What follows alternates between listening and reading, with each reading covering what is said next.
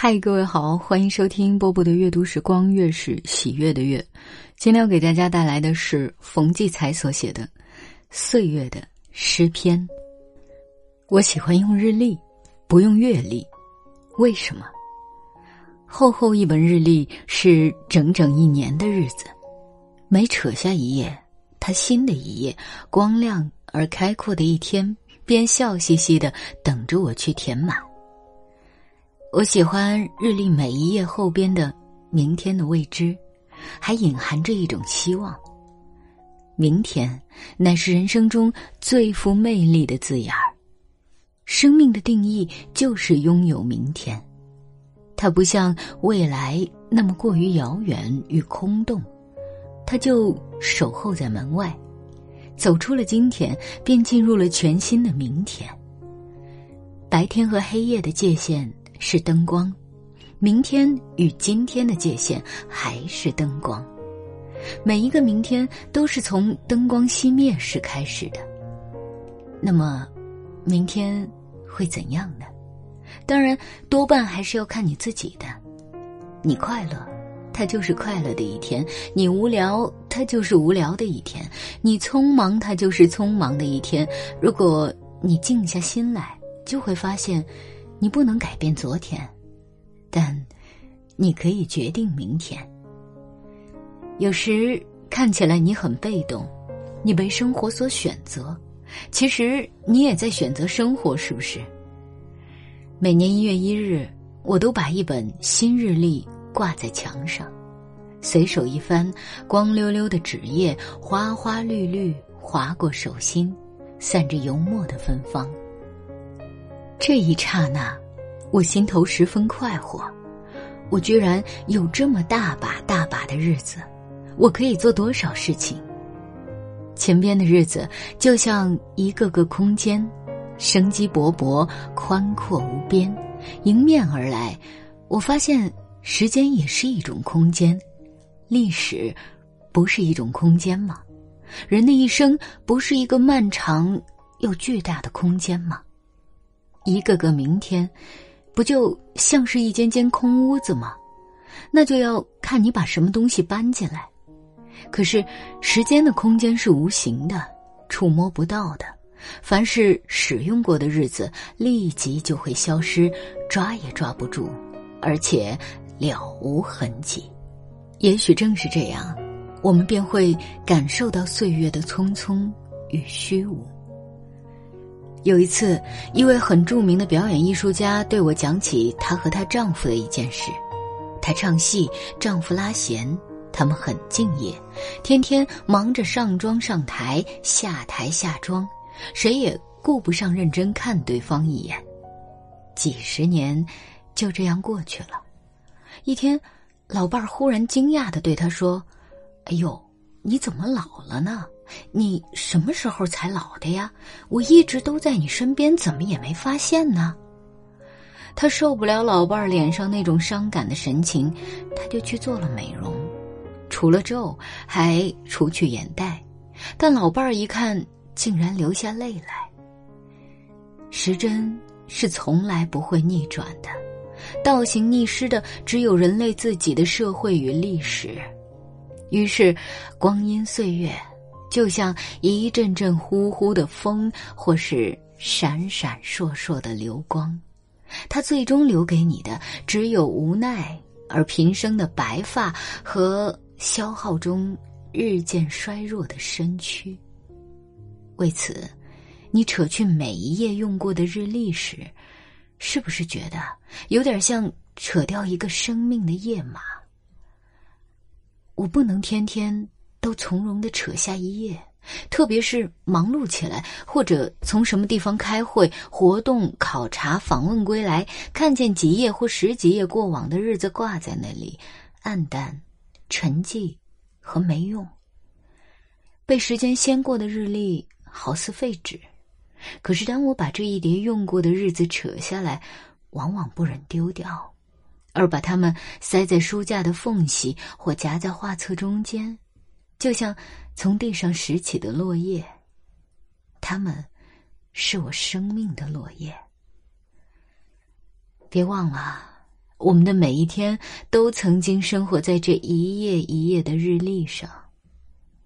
记得一九七六年唐山大地震那天，我住在长沙路思治里十二号，那个顶层上的亭子间被彻底摇散震毁。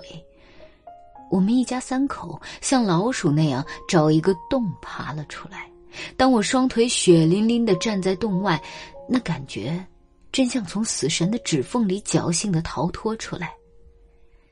转过两天，我向朋友借了一架方形铁盒子般的海鸥牌相机，爬上我那狼咬狗啃废墟式的破楼，钻进我的房间。实际上已经没有屋顶。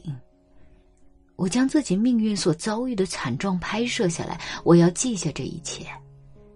我清楚的知道，这是我个人独有的经历。这时，突然发现一堵残墙上居然还挂着日历。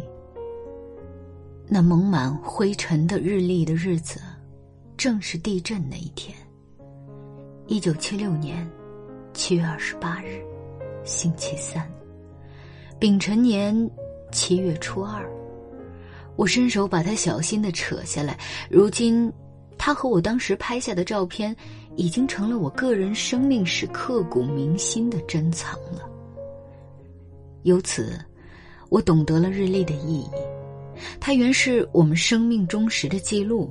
从隐形写作的含义上说，日历是一本日记，它无形的记载我每一天遭遇的、面临的、经受的，以及我本人应对与所作所为，还有改变我的和被我改变的。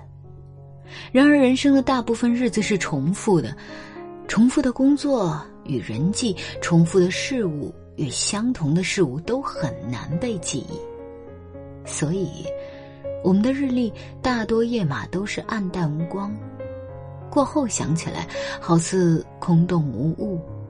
于是我们就碰到一个非常重要的关于人本话题——记忆。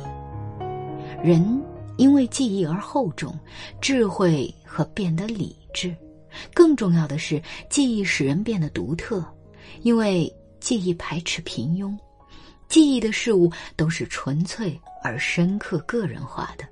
所有个人都是一个独特的个案。记忆很像艺术家，潜在心中，专事刻画我们自己的独特性。你是否把自己这个独特看得很重要？广义的说，精神事物的真正价值正是它的独特性。无论是一个人还是一种文化，记忆依靠载体。一个城市的记忆留在它历史的街区与建筑上，一个人的记忆在他的照片上、物品里、老歌老曲中，也在日历上。然而，人不能只是被动的被记忆。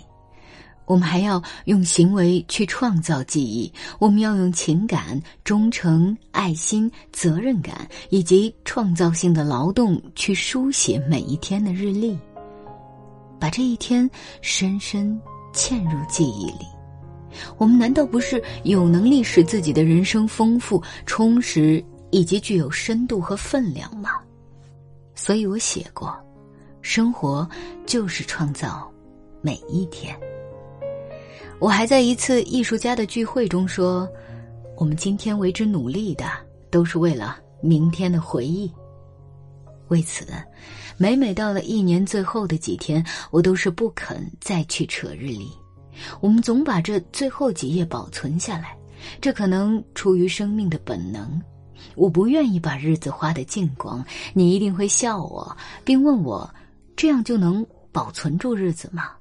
我便把自己在今年日历的最后一页上写的四句诗拿给你看：“岁月何其速，哎呀，又一年，花叶全无迹，存世为诗篇。”正像保存葡萄最好的方式是把葡萄变为酒，保存岁月最好的方式是致力于把岁月变成永存的诗篇或画卷。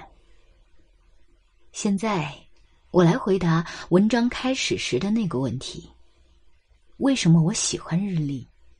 因为日历具有生命感，或者说日历叫我随时感知自己的生命，并叫我思考如何珍惜它。